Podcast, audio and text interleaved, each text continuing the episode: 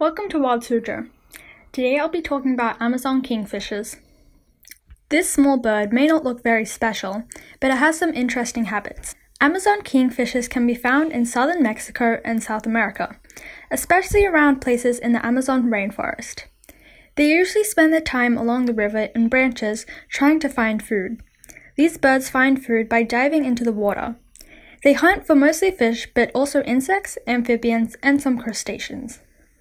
Amazon kingfishers don't have any constant predators, which is one reason their population is stable.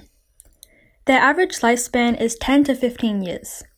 This bird's nest is a burrow, typically up to 1.6 meters into the mud. The female will lay 3 to 4 eggs, and usually under a year they are on their own. The Amazon kingfisher is quite an eye catching bird.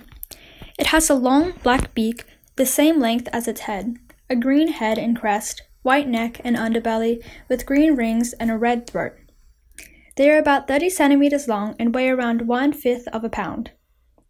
For Wild Suzhou, I'm Palm Tree, and thank you for listening.